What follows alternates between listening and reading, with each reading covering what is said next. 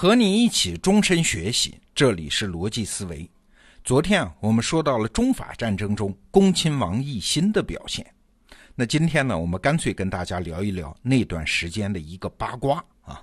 这个八卦呢，历史上有一个专有名词叫“甲申易书”，就是发生在甲申年一八八四年四月初的全体军机大臣的撤换事件，叫易书嘛，换掉那个枢纽。这件事儿啊，我们今天看当然就是一段政坛八卦，但是在当时那是了不得的事情啊！你想，那不是现代社会啊，换行政首长和全体阁僚怎么换、什么时候换都有一定的章程。那是大清啊，恭亲王执政是慈禧上台的一八六一年开始的，到这个时候二十三年了，二十三年用熟了的老班底，一天说换就全换了，一个没留。这在当时政坛上引起的震动有多大，您就想去吧。问题不仅在于换得快啊，在于换上来的人明显还不如原班人马。我们来看看这两拨人的对比啊。换下去的呢是恭亲王奕欣，这不用说了，大名鼎鼎，是当时公认的皇族当中最能干的政治家。不仅朝廷上上下下都认他，洋人和中国打交道也认他啊，要不怎么叫鬼子六呢？那换下去的军机大臣还有谁呢？一个叫宝军啊，这个人也是一个很能干的人，跟恭亲王的私交非常亲密，算是恭亲王的自己人吧。还有一个人呢，是李鸿藻啊，这是汉人，号称当时的清流领袖啊。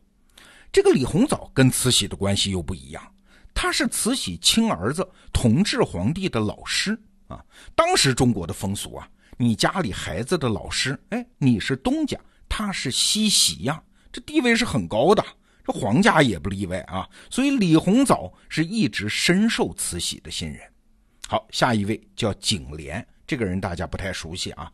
当时是兵部尚书，原来是长期管理新疆事务的官员，在军务上很有经验啊。所以军机处理也得有这么一个懂军事的人嘛。下一位翁同龢，当时是工部尚书。他在近代史上那也是大名鼎鼎啊。不过，一八八四年的时候，他最重要的身份还是光绪皇帝的老师啊。因为光绪皇帝那个时候岁数还小嘛，还没有亲政嘛，正在求学，所以也是被皇家高看一眼的人呐。那是皇帝的老师啊。你看这个班底，要么有经验，要么有能力，要么有威望，要么有感情，是当时最成熟、最恰当的一批执政者。那换上来的是一批什么样的人呢？我先念一念名字啊，叫李亲王世铎，户部尚书俄勒河部严敬明，刑部尚书张之万，工部侍郎孙玉文。怎么样？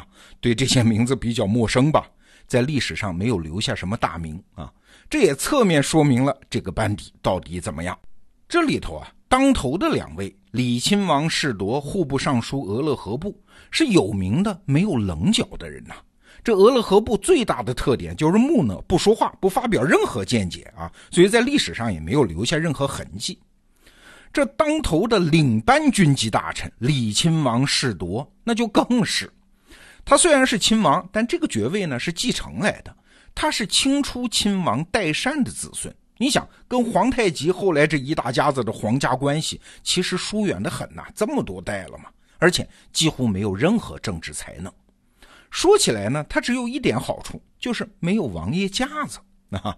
有这么一个记载啊，太监李莲英按照礼节跟他下跪，那太监跪个亲王，这不正常吗？他还礼，居然还什么礼呢？他也下跪啊！这当时传为笑话。那世铎的见识短浅到什么程度？你想，洋务运动都搞了那么多年了，有一些人从外洋回来，世铎见面就问：“哎，洋鬼子的国家也下雪吗？”你看，就这么个人替代了恭亲王奕欣。当然了，世铎背后还有另外一个人，就是醇亲王奕轩，这是恭亲王的弟弟。恭亲王是老六，他是老七。这个奕轩呢，按照当时的看法啊，政治才能是远远不如他的哥哥。但是有一点比恭亲王强啊，就是他的夫人是慈禧的亲妹妹啊，所以更容易受到慈禧的信任。但是有一点啊。光绪皇帝是奕轩的亲儿子啊，所以他是绝对不能执政的，不能加入军机处的。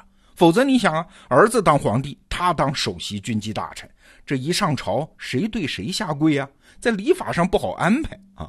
那更重要的是呢，儿子当皇帝，他在掌权，这不容易成为太上皇吗？这慈禧也不能干啊！你父子两个合起伙来要干什么呀？啊！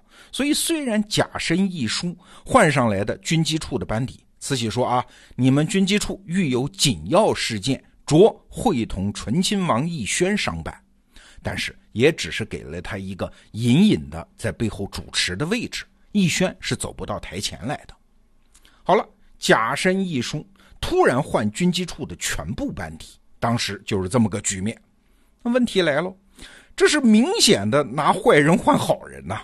这么明显的败笔，慈禧太后为什么这么做呢？你不能说慈禧是冲动啊。据史料记载，她为此是整整考虑了五天。后人的说法一般是认为，这是因为慈禧要夺权吗？这还不明摆着吗？这个时候，你看慈安太后已经死了，再把能干的小叔子恭亲王踢开，再换上自己的妹夫奕轩，这皇族里面就再也没有人能够制约慈禧了吗？这不就大权独揽了吗？哎，今天我们看啊，这个说法是有问题的。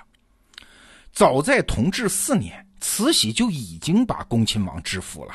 那一年，慈禧曾经短暂的把恭亲王赶出军机处，把他的议政王的头衔也拿掉了。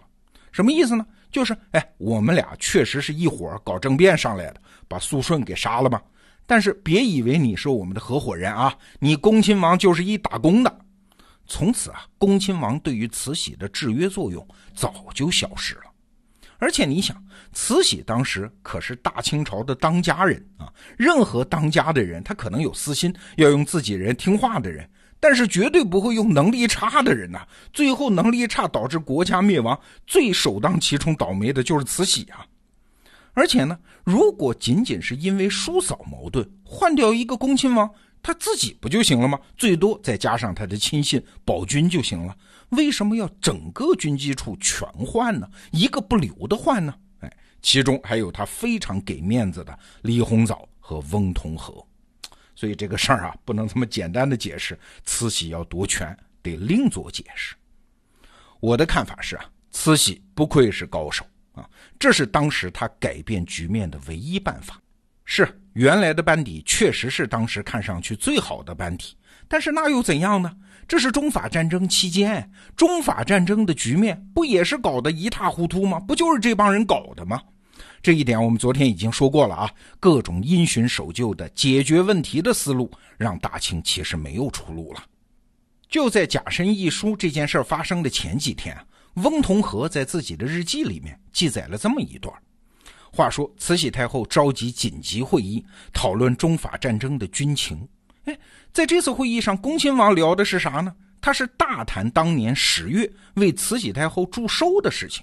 哎呀，慈禧就不耐烦嘛，表示说：“我早已经决定不为生日搞什么生日献礼了，各地封疆大臣不用给我送礼物，什么时候了还顾得上这个？”这恭亲王啊，还是不紧不慢说了一个半小时的生日献礼。哎呀，全体军机大臣这腿都跪麻了，后来起都起不来。翁同龢当时也在场啊。事后他在自己的日记里感慨说：“天皇贵胄，亲藩重臣，食量如此啊，极所谢而不得体。你们都富贵成那个样子了，怎么见识就这么一点点呢？做事情这么琐碎呢？如果你是当时的慈禧，一个组织的领导人，你任用了几十年的首席大管家，在国家生死存亡的时刻是这么一副表现，你要不要换他呀？”那问题来了，为什么不换更好的人呢？而换上一波更差的人呢？你想啊，在原来的标准中，最好的人已经全部都在执政班子里了。只要是换人，只要在原先的标准中，他都是相对比较差的人。你让慈禧上哪儿去变出来原来又不在班子里的，又能让朝廷上上下下都接受的人呢？所以啊，慈禧的办法很简单，先换了再说，要换就全换，不行再换。这是当时唯一可行的能扭转局面的政治策略。事实上，后来的历史证明啊，新班底也没有刚开始大家以为的那么糟糕。至少，醇亲王奕轩从这个时候就开始亲自主持北洋海军的建设。十年后，那是世界上有模有样的海军八强了。如果没有后来的甲午战争，至少当时看起来那还是了不起的成就啊！哎，隔了这一百多年啊，我们再来看这段历史的相关材料，最大的感慨就是这个：管理衰退最重要的办法就是往反方向去跑。我们要记住啊，导致衰退现状的就是现在的这些存量啊。这些存量不管看起来有多少合理性，有多少的迫不得已，和其他办法比起来多么的比上不足，比下有余，那都是你要坚决抛弃的东西。小修小补不解决问题，最明智的办法就是干脆归零，全盘重来。好，这个话题我们就先聊到这儿。明天是周末，罗胖精选，再见。Thank you.